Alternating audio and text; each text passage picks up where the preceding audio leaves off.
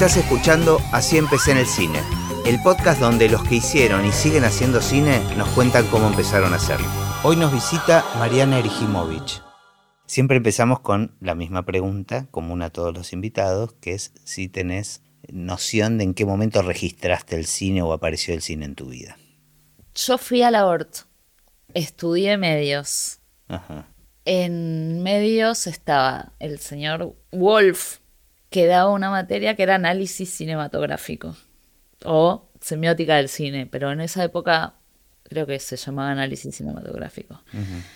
Allí empecé a desmenuzar el cine, a entender el cine de otra manera. Antes era como, me encantaba ver películas. Claro, bueno, pero, por eso. Pero no, yo me refiero a algún registro de la infancia, de en qué momento. La primera película que vi, me acuerdo, fue. Fue. Sí, en realidad meterme adentro de las películas y, y- y- y estar atrapada y, que no, y no percibir lo que pasaba en la vida real como, como que el entorno se Desaparecía.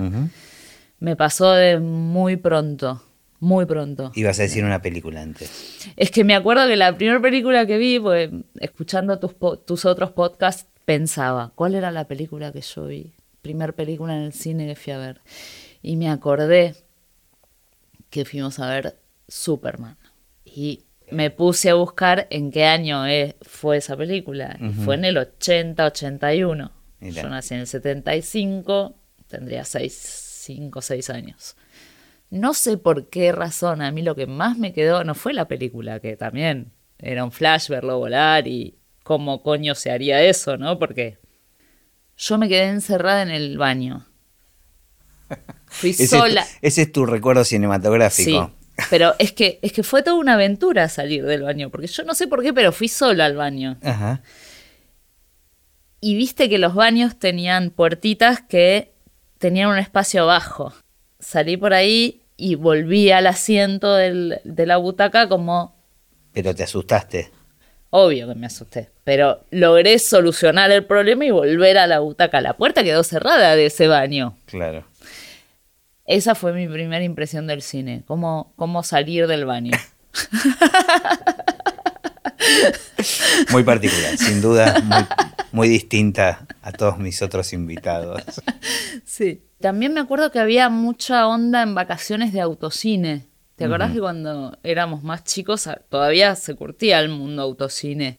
O- tenía, tenía su magia. Mucha magia. Pero sucedía mucho en vacaciones, ¿no? En sí. lugares de vacaciones. Generalmente eran películas más viejas que no, no eran estrenos, eran películas. Ade- además, eh, mi recuerdo al menos tenía que ver con que como ibas con tu familia y ibas con el pijama puesto, de repente a mí me llevaban Claro. con el pijama puesto y de repente accedías a películas que eran prohibidas eh, o que no eran, este, digamos, para, no sé, para mayores de 12, 15, este, estaba buenísimo, era como reaventura. el- sí, estaba buenísimo. sí. Eso, eso me acuerdo mucho. Bueno, pero volvamos a esto, porque te pintó enseguida este profesor que tuviste este, en la secundaria, que donde hiciste, Es que fue, fue como la piedra fundacional. me encanta cuando alguien tiene identificado a algún otro que lo marcó, ¿no? Y que, que le marcó Primero que él era buenísimo dando clases. Y me tocó, cada, a cada pibe le tocaba analizar un director, hacer un- una monografía sobre cinco, seis, ocho películas. Y a mí me tocó Fabio. Mm, Y bueno, era raro porque familia antiperonista. Y me toca analizar a Fabio y yo flasheo en colores. claro. La, la otra anécdota es que mi hijo, que hoy tiene 13 años, flashea con Fabio desde los tres, canta Fabio. Mira. O sea, le copa la Bueno, música de Fabio. él- no conoce el cine de Fabio, pero la música le copa. La habrá escuchado en tu casa, seguramente. Eh, sí, investigando. Lo que a mí me, me causa gracia es que yo entré por el mundo del cine a Fabio Y él entró por el lado de y la él música. entró por el lado de la música. Mira qué loco. Sí, y después me pasa un poco con, el- con, con esto del peronismo, ¿no? La primer película en la que yo laburo, de toda mi existencia, es Eva Perón, Mira. de, de Sanz. La producía Aleph. pasan un montón de cosas, un montón de años, qué sé yo. La primer película que yo filmo en Argentina, en la que laburo en Argentina, cuando vuelvo a vivir a Argentina después de vivir en España muchos años, es Juan y Eva. Mira, este, ya vamos a llegar a esas películas, este, esa recorrida que me gusta mantener en cierto orden. Bueno, seguime contando de, esta experiencia en Nord. Eh, digamos, vos hacías la especialidad de medios. Hacía la especialidad de medios y. Y no tenía, no habías tenido hasta el momento ningún otro contacto con el cine más que como espectadora. y en, no. tu, en tu familia se consumía. Sí. ¿Cuáles eran los consumos mi culturales? Mi viejo tenía. Mi viejo. Mi viejo era arquitecto, era muy buen fotógrafo, amateur, y grababa mucho en Super 8 filmaba mucho en Super 8. O sea que tenía todo un rollo con la imagen. Nunca mejor utilizada la palabra, ¿no? Exacto. Un rollo con la un imagen. Un rollo con la imagen. Yo heredo el rollo con la imagen. en, medios me voy más que... Nosotros en medios teníamos radio, foto y tele. Cada año teníamos un, una especialidad. Y yo siempre me fui por la imagen, no me fui por la radio. Me copé con la fotografía eh, y entonces venía como de ahí un poco, era hija de, una cosa de fascinarme y observar lo que sucedía y hasta ese momento analizar lo que otros habían creado y en algún momento que me surgiera la, necesidad de empezar a crear yo, ¿no? De, de, empezar a ver qué podía crear. Ahora, pero esta especialidad era en los últimos años de la secundaria, digamos. Claro, cuarto, quinto y sexto. Y ahí ya tomaste la decisión de estudiar algo relacionado con eso, o sea... En sexto decidí... Mi novio era hijo de Pino Farina, el dueño de laboratorios Alex. Pino vivía en Brasil y termina vendiendo el edificio de Aleph y se quedan un montón de equipamiento bollando porque nadie lo quería mi novio de ese momento no le interesaba en absoluto estudiar cine y me quedo con un par de cámaras. ¿Qué tipo de cámaras? Me quedo con una ARRI 2C y con una BL y me pongo a jugar. Genial. Sí. Eh, así que ahí empiezo con la idea de claramente de, de tirar para el cine. Mi vieja en ese momento económicamente no estaba bien mi viejo se muere cuando yo estoy en quinto. Se le vienen un montón de quilombos personales a mi vieja que tenía tres hijos en educación privada. Complejo. Y entonces me dice, no. Yo le digo, quiero ir a la FUC. Y me dice, ya se te va a pasar. La típica respuesta de mi vieja cuando yo quería algo era, ya se te va a pasar. Y la vieja de Paulo, de mi novio, del hijo de Pino Farina, me dice, si querés estudiar cine, tenés que hacerlo. Así, de una. Tenías clarísimo que querías estudiar cine.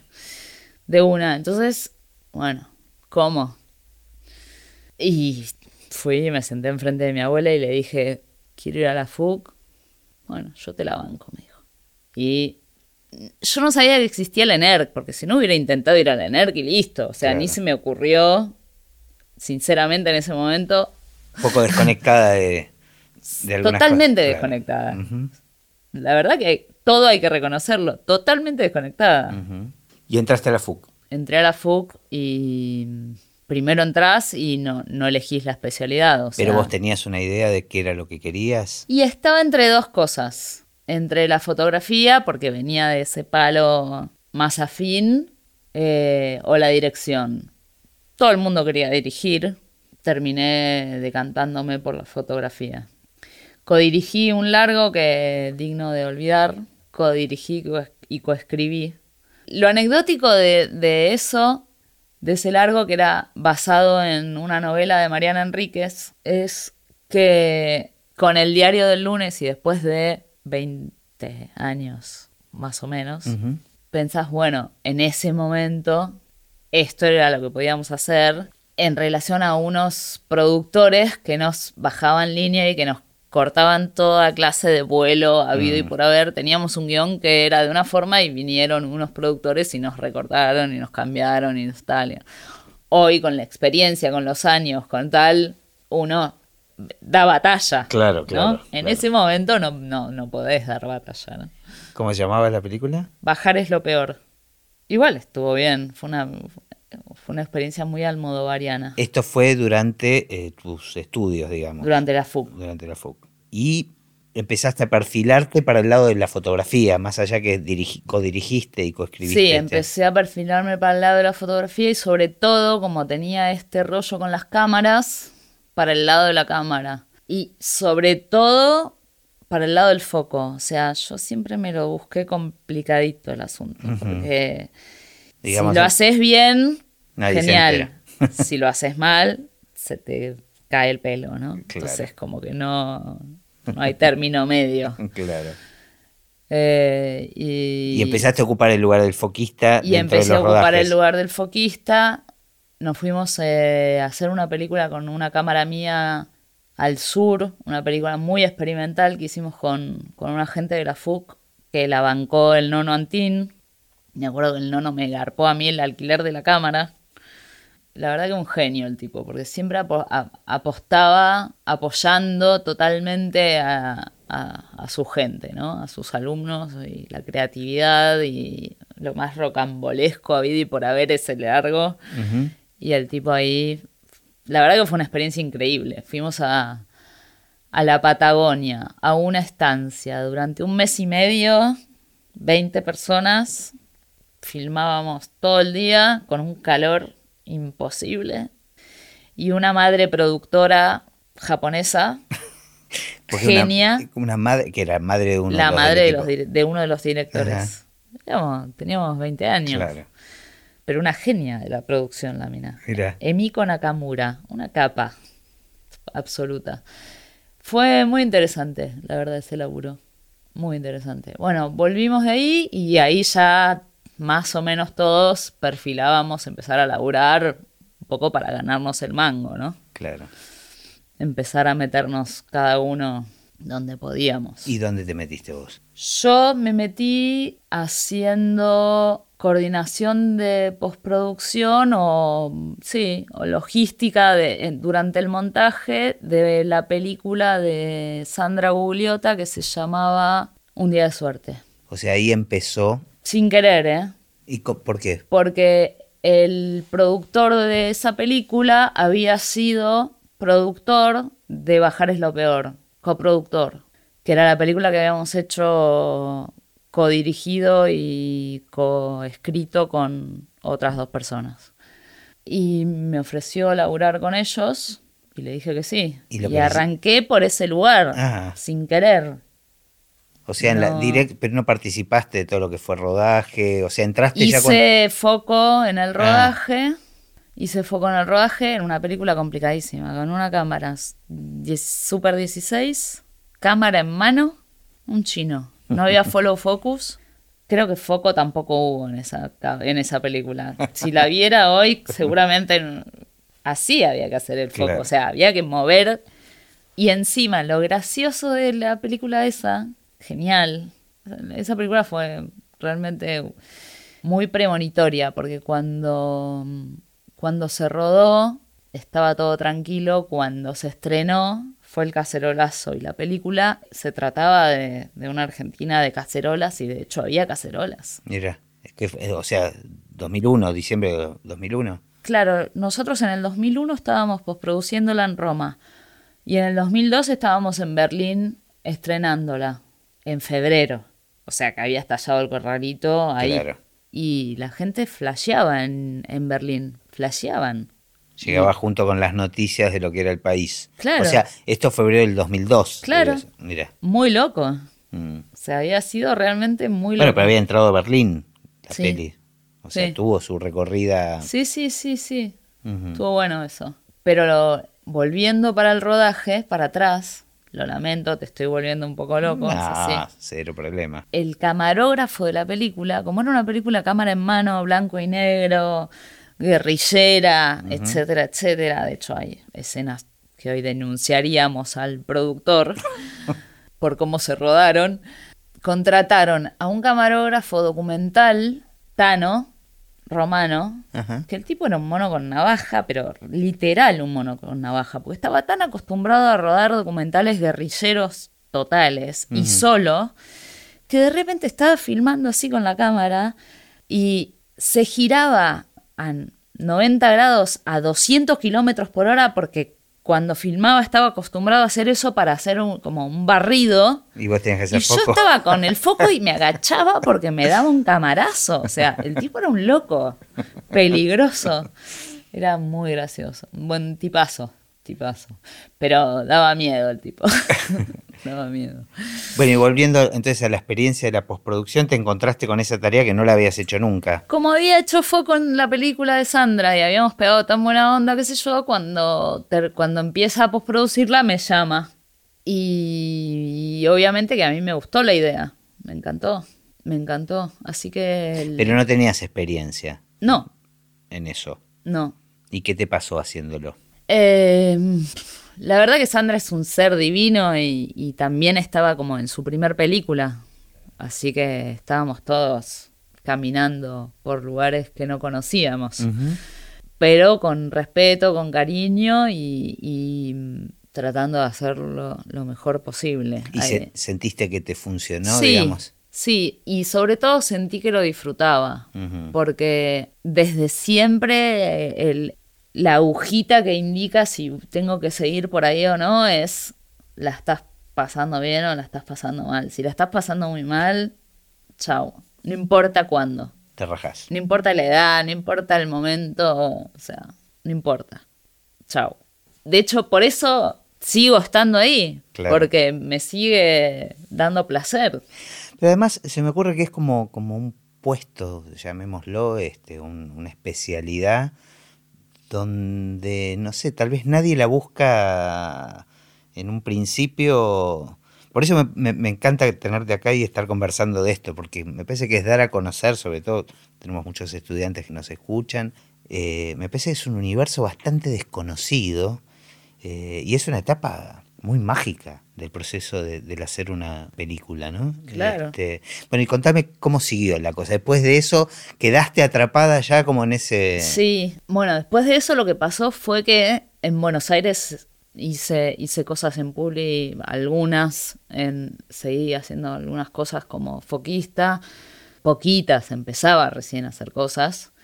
Un amigo que laburaba en, en el Gourmet me llama para En el canal de en televisión. el canal para hacer un me cuenta que va a hacer un piloto en Barcelona sobre unos cocineros que viajaban por el mundo, unos cocineros argentinos que viajaban por el mundo y que cocinaban y que estaban afincados en, en Barcelona.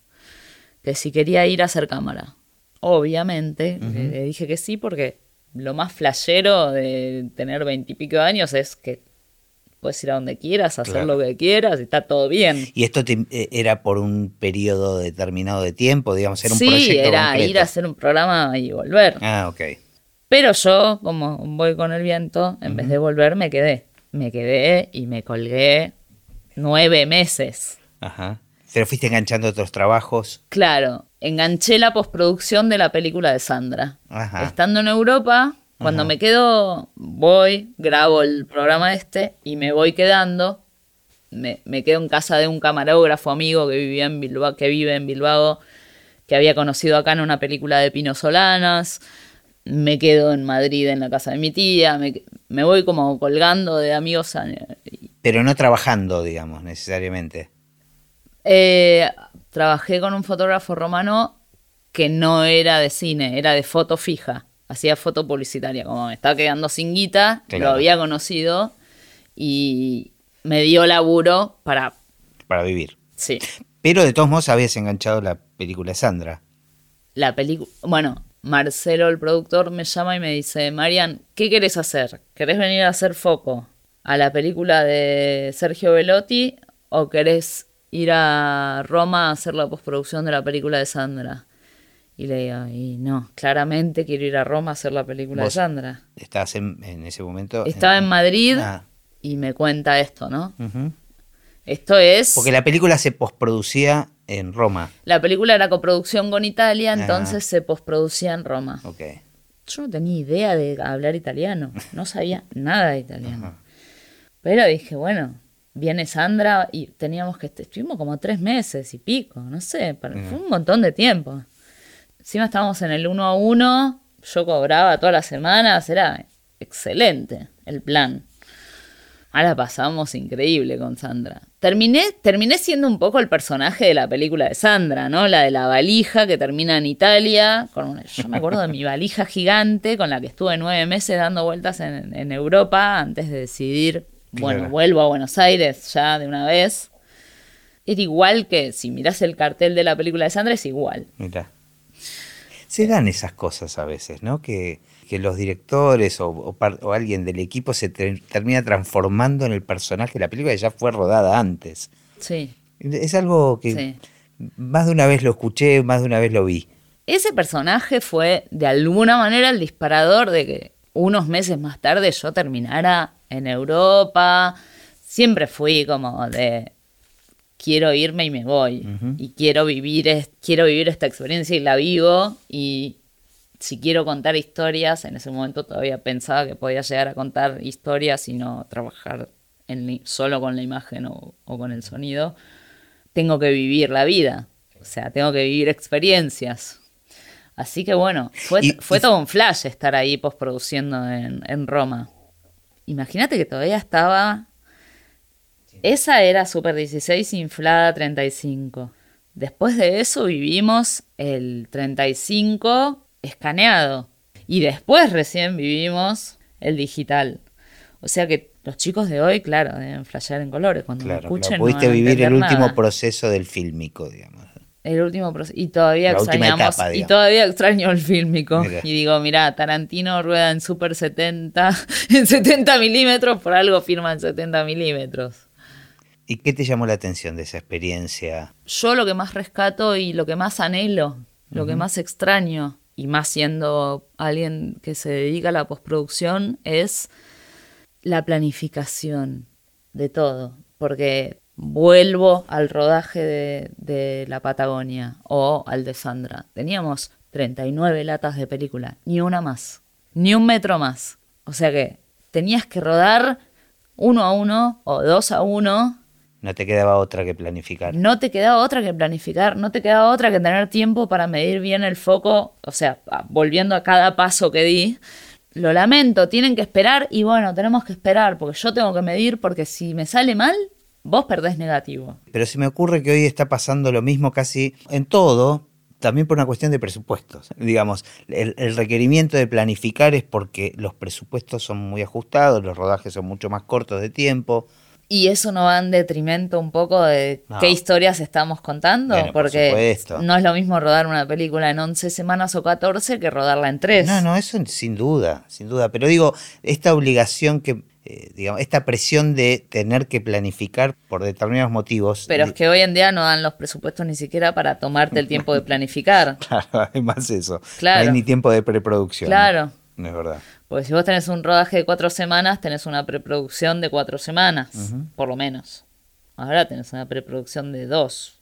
Y una pre-pre no paga. Bueno, volvamos entonces. ¿Qué, sentís que fue el aprendizaje de, haber tenido esa experiencia en Roma distinto a lo que después viste y aprendiste acá? Más allá de lo que añores. El, aprendizaje, no sé, lo que me pasó fue vivir como si estuviera en una película italiana, o mm. sea, donde, donde había cosas absurdas, donde teníamos problemas de todos los colores y a mí se me sumaba el del idioma. ¿Cómo, la piloteaban eso? Y aprendía los tumbos muy rápido italiano y ahora te escucho italiano, te entiendo todo, te hablo todo. o sea, no tengo ningún problema, pero en ese momento era como, Sandra, ¿qué cazzo dijo? Por favor, decime qué dijo.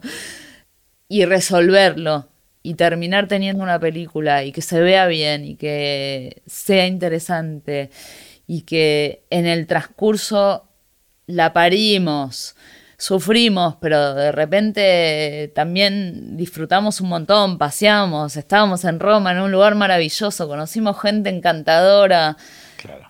Dijiste, elegí la profesión adecuada, evidentemente. La profesión adecuada donde aprendo disfrutando de la vida y donde cada cada película me plantea un reto distinto, por suerte. No es que todas las películas son iguales, porque otra cosa también muy interesante, por lo menos de mi rol, no sé si le pasa a todos, calculo que le pasará a todos. Con 20 años de profesión y habiendo pasado por distintos roles, cuantos más años y más experiencia tenés, te parás de otro modo, ¿no? Y, te rodeas y te enfrentás al otro de otra, desde otra forma. Por ahí la coordinación de postproducción suena a, a que tenés que hacer lo que el otro te dice estás al, servicio de lo que necesita el director o de lo que necesita el sonidista o el músico o el laboratorio o el fotógrafo y vos tenés que armar un schedule y lograr llegar a buen puerto con ese schedule. Y para mí, ya con, con mi tierna edad, se transformó en una alquimia más que en eso. Se transformó en, en cómo meto todos los ingredientes en una olla y saco algo que no solo es la mejor película que yo pueda desde mi lugarcito, sino que todos la pasemos bien, que pasándola bien todos hagamos el mejor trabajo posible, que lleguemos en tiempo y forma. He vivido apretadas de Mariana, decime que vamos a llegar. Mariana, decime tipo Al Capone. o sea, las he vivido. Sé lo que es un productor preocupado porque un director se le va a la olla. los he conocido. No, estaba pensando en esto de que el trabajo muchas veces consiste en hacer lo que el director necesita o lo que el sonidista, el músico, etcétera. Pero a veces lo que necesita es un consejo o la ayuda a la toma de decisiones, ¿no? Este, en base a la experiencia. Claro. Porque en definitiva es eso, en, eso me identifico también. Claro. Que cada proyecto es distinto. Sí. Pero que los que hacemos este tipo de trabajos técnicos tal vez tenemos más experiencia que los mismos directores entonces es desde ese lugar donde interpretar qué es lo que el otro necesita.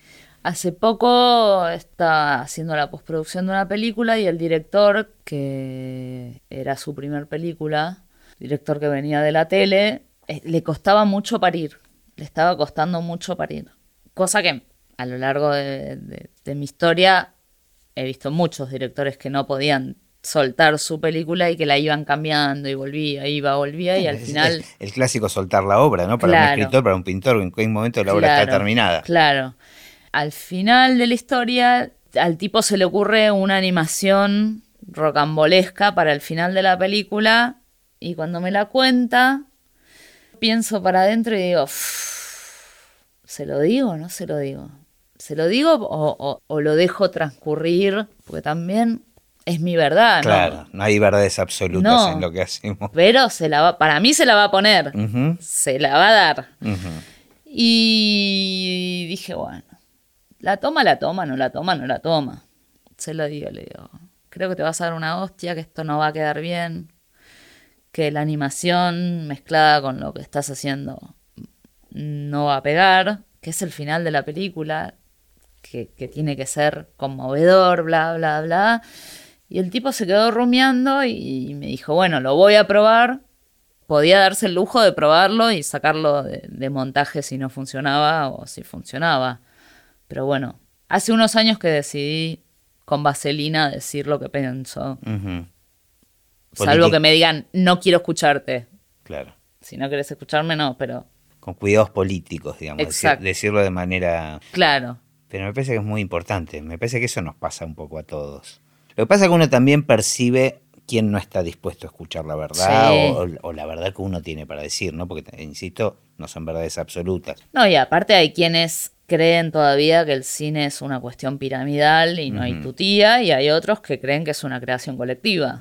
Y que por más que tengamos roles técnicos, relativamente técnicos, para mí mi rol no es solamente técnico, tiene un por eso vuelvo a la alquimia. Tiene un, pequeño y delgado hilo entre que podrías hacerlo más hacia este lado o más hacia otro y yo tengo la, no sé, también eh, con el mismo director. Estábamos escuchando la música de, boceto de la película y a mí se me ocurrió que estaría buenísimo para meterle una cantante de ópera y el tipo le encantó.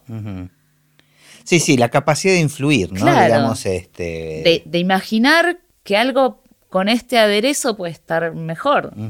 Y hay gente que te lo toma y hay gente que dice, anda a dirigir tu propia película, flaca, y listo. Y tiene, todos tienen razón, o sea, por ahí. Sí, sí, no hay verdades absolutas. No, claro. Uno eh, trabaja a veces para una película y tenés que en- encontrar cuál es, cuál es tu lugar, ¿no? En Sí, definitiva. Y sí, si tiene que que no es- conocer el propio límite, hasta donde puede o no puede, o hasta donde le da o hasta donde no le da. A veces trabajas en películas donde no lo haces simplemente por trabajo, no lo haces porque te fascina la película y el proyecto. Ojalá siempre hiciéramos películas que nos fascinaran. Obviamente. Bueno, y después de esta experiencia de España, que fu- fue, casi como un año y donde hiciste la coordinación de la postproducción, ¿cómo siguió la historia? ¿Volviste? Volví, estuve tres meses, estalló el corralito y me fui a la mierda. Dije, no, acá no me quedo. Y me volví a España. Y Sandra me había presentado a un productor barra director español, muy guerrillero, el tipo que rodaba bastante solo. Y empecé a gestionar a través suyo mi, mi permiso de trabajo y residencia para quedarme ahí. Trabajé de camarógrafa en tele, Ajá. ¿Y cómo, cómo reapareciste después en la postproducción? O sea, ¿en qué momento volvés a ese lugar?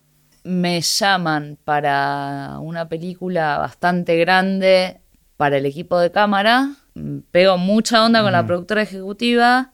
Me empieza a decir, ¿querés venir a laburar a mi productora? Y yo, viviendo en España, No sin conocer mucho a nadie. Y nada fijo. Y nada fijo. Y con una incertidumbre como siempre sucede en esta profesión. Ujú. Digo, y sí, obvio que sí. La propuesta era para trabajar fijo en la productora. Sí. ¿Y qué productora era? Zebra, la productora de Antonio Saura. Ajá. Y termina la película, me contratan, un contrato en blanco encima. Arranco a laburar ahí haciendo cosas primero de producción. Yo venía de otro mundo. Claro. Y encima un animal hiper libre. Me metes ocho horas en un lugar fijo y me pego un tiro. Lo- el primer tiempo padecí mucho, fue heavy. Y después, después de hablar mucho con Antonio Saura, logré dedicarme a la postproducción en, en Zebra. Entonces, ¿Pero vos querías ir para ese lado o cómo, cómo fue? Eh, yo iba sin querer para ese lado. Cuando las películas se hacían, yo iba para ese lado. Hacía todo, o sea, desde Sí, sí. presentar los proyectos a desarrollo hasta ocuparme de, de la postproducción sin querer queriendo. Entonces, hablo con Antonio y además era, en ese momento era tan simple como, déjame hacer esto para poder salir de esta cárcel cada dos por tres, porque si no me muero Claro. La postproducción te permite te permite pasear- moverte. Claro. Moverte y yo prefiero estar 10 horas en un laboratorio de, de- de imagen que en una oficina. Sí, porque tal vez en ese laboratorio de imagen no está, eh, puedes estar 10 horas, pero son un par de días eh, haciendo eso, digo, no es que vas a ir todos los días durante un mes. Sí, ah, podía ir ¿Sí? todos los días durante un mes. Bueno, está bien, pero digo, s- pero no me importaba. Claro, no, no. Sinceramente era lo mejor que me podía pasar. Logré tener un sueldo fijo todos los meses y cuando había postproducciones, un plus por, por película, por postproducción. Entonces era casi el estado ideal. Claro. Así, tra- así estuve como siete años laburando en, en Claro, Zebra. Igual me quedé pensando que no es solo el laboratorio, digamos, es ir a sonido, ir a A música. Claro. Después de. color. Claro. Y lo bueno de estar allá, que no pasa acá, es que ibas a sonido en Inglaterra, ibas a Claro. imagen en Roma y te, te pasaban esas cosas. Claro. O sea, yo me acuerdo estar embarazadísima de ocho meses y tener que ir a postproducir a Londres a un estudio de sonido tres semanas y decir, bueno, capaz Mateo nace en Londres. Porque aparte no se me notaba tanto el embarazo. Ocho meses no, no deberías poder volar. Como yo me sentía fenómena y Te mandabas. me mandé y la verdad que fue genial. ¿Y qué parte disfrutas más de toda esa coordinación de postproducción? O sea, depende un poco de, de- ¿hay algo que te atrae más o depende mucho de, Me de- de atrae las mucho. personas? Me encanta aprender de, del tipo de sonido, del músico, del fotógrafo. O sea, poder vivenciar su laburo me encanta. Poder cohabitar con, el- con su laburo y sacar algo mejor me gusta más todavía. Y vuelvo a lo mismo, con el paso de los años lo puedo hacer. Hoy con, el, hoy con esta edad y con esta experiencia lo hago. Me pasa que hay otro intercambio con los directores también, como más rico. Pero por, por la experiencia. Sí, por la experiencia. Antes era como más expectante y más, bueno, hacer lo que había que hacer. Si bien había, hay, si bien hay cosas muy distintas, porque cuando yo laburaba en Europa, todo el presupuesto de la postproducción dependía de mí. O sea, en Argentina no funcionamos así. No sé, por lo menos no en las productoras donde laburé yo. En Zebra me decían, Mariana, tenés, no sé, 650 mil euros para hacer la postproducción y amacate, fíjate cómo lo haces y no te pases. Claro, pero vos manejabas ese presupuesto para todo y tomabas decisiones. Exacto, todo el tiempo. Vos elegías también con quién trabajar, sugerías. Igual que acá también. los estudios de imagen y sonido, sí. Los talentos no, porque siempre vienen dados por las coproducciones y demás, pero, pero el lugar físico donde hacer cada cosa, en general sí. Y en esta experiencia de trabajar con distintos países, digamos, en, los mismos rubros, pero en distintos países, ¿sentís diferencias? ¿Sentís que, hay, que se repiten los mismos problemas, las mismas cuestiones? Eh, los egos no tienen países. los egos de todos los colores, ¿no? Los de los productores, los de los directores. Una vez un músico que ahora quiero mucho y con el que me llevo muy bien, pero cuando recién llegué a vivir a Argentina y me tocó postproducir una película, me dijo, vos no sabés con quién estás hablando. Y le dije, ¿y vos sabés? Era un músico grosso, pero él tenía que respetar que yo también. O sea, el principal problema del oficio, digamos, son los egos. Los egos, los tiempos, los dineros, las prioridades de cada área. Pero sentís que eso es, eh, internacional, digamos. Es internacional. En España hay, hay dos cosas, hay dos handicaps en España. Si bien son súper profesionales, mucho más que nosotros. Eso, eso cuando llegué allá, dije, ah, la mierda. Tener plata se nota. Porque los rodajes no se parecían a los de acá. Supongo igual que eso ofrece ventajas y desventajas, ¿no? La, la desventaja que yo vivía en España era que un foquista podía empezar foquista y morir foquista. O sea, esa cosa dinámica que tenemos en Argentina, que empezamos foquista y al año ya somos de F, nunca en tu vida te va a pasar en España. No se da así, no sé por qué, pero en la profesión no se da así. O sea, si sos bueno en esto, sos bueno en esto. Yo logré con un increíble Steadicam en España. Fui asistente suya un tiempo. Lo, ayudaba a armar el Steadicam en las películas, en las publicidades un tipo que lo he visto hacer cosas impresionantes. Ahí es donde vos me preguntás dónde disfrutás. Yo flasheaba viéndolo. Era como ver un gol de Messi, mm. no sé. O de Maradona, no sé. O a Julio Boca volando por el aire. Bueno, para mí ver al tipo ese, ver la imagen y ver al tipo cómo se movía con 45 kilos porque todavía se usaban las cámaras de 35 con 45 kilos en el cuerpo y que el movimiento fuera tan impresionante, para mí era una obra de arte. Y vos decís que ese tipo queda... Ese tipo era el mejor Steadicam de España y le costó 15 años poder salir de ahí. Mira. 15 años. Se lo llevó a Aguirre Sarobe a Estados Unidos y cambió el asunto, ¿no? Pero y acá la movilidad sentís que es distinta, digamos que un foquista o un asistente vestuario puede llegar a ser presidente de la nación. Exacto. Mm. Y un presidente de la nación puede ser ingeniero. Sí. sí. Somos más dinámicos, somos más jugados. Me pasaba que yo decía, le decía a mi jefe Antonio, que además terminamos siendo muy amigos, porque yo era muy osada. Bueno, eso, eso es lo que creo que la falta de presupuesto, si bien, por supuesto que tener, contar con presupuesto tiene muchas ventajas, la falta de te obliga a, ser más osado, a... Sí, igual somos nosotros un poco, nos gusta romper todo límite habido y por haber. Y a ellos, ya por empezar, el discurso que tienen es literal. Pensá en eso. Nosotros tenemos como segundas intenciones, terceras en una, en una Interpretaciones, frase. y ellos no lo que ves es lo que hay. Punto. Eso me costó mucho al principio.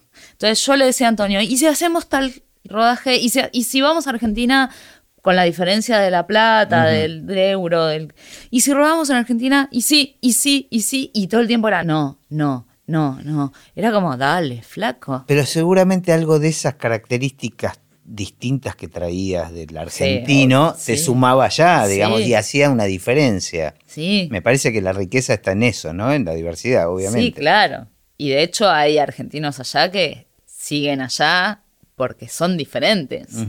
Porque son muy diferentes. De hecho, en la película de Sandra estaba Alejo Fla, que en ese momento era montajista, y Alejo vive hace muchísimos años en España, es guionista y director, y tiene esa cosa de, de- de ojo argentino distinto. Hay varios. Bueno, Marian, para no quedarnos todo el día internados acá, porque da para mucho más, eh, otra de las preguntas que, con las que suelo cerrar es, ¿qué pensás del futuro del cine? Eh, qué pregunta. Del cine como cine en un espacio de una avenida o de una calle donde vayamos, tengo mis serias dudas. Del cine como necesidad de seguir existiendo, de contar historias y de, de consumirlas, creo que es inagotable. O sea que no, no siento que vaya a desaparecer esa necesidad. Pero ya, ya cambió, ya aceptamos el cambio de- del celuloide al digital, que fue horrible. Yo lo recuerdo como un momento horrible, donde veías los poros de los actores y, y la luz no estaba buena, no, no- no estaba buena. La primera película que se hizo así fue Lucía y el sexo, me acuerdo. Que fue un... También de Medem, ¿no? De. Sí, y el fotógrafo fue Kiko de la Rica, y él hizo como eh, los, los polos opuestos, o sea, estallaban, estallaba la luz, era como un tratamiento, lo rompo todo porque si no, no me lo banco. Creo que va a pasar eso, que los, lo- ir al cine como, como acto de, de- de salir Como colectivo, digamos. como acto colectivo no, no, no va a seguir siendo así. Pero bueno, las historias se van a seguir contando y los formatos se van a ir modificando. De hecho, ya estamos contando historias con celulares y nos las estamos fumando con celulares. Y con respecto a la profesión, ¿qué pensás? O sea, lo que decís es que se va a seguir produciendo, digamos, el... No hay un día donde yo no vea un poco de una serie o de una película o el formato audiovisual Claro. digamos, para no, contarnos historias. Sí. Ahora, cada vez más está. eh, todo el tiempo yo lo relaciono con una película que a mí me marcó bastante que se llama Wally. Ujú. No sé si la Sí, viste. sí, de Pixar. Sí. De esa gente que está en la nave tomando su drink y no moviéndose. Yo creo que vamos, como seres humanos, vamos a eso, si no para, si no hay nada que nos cambie, que puede haberlo.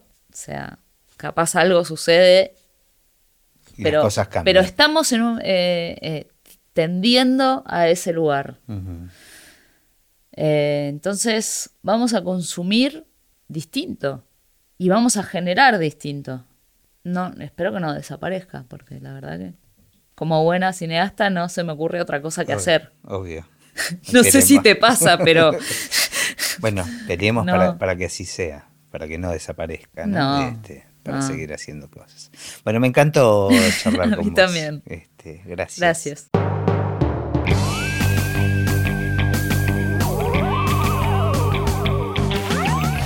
Y así terminó esta conversación de Así empecé en el cine. Mi nombre es Gustavo Pomeranek y espero que la hayan disfrutado al menos un poco de todo lo que disfruté yo.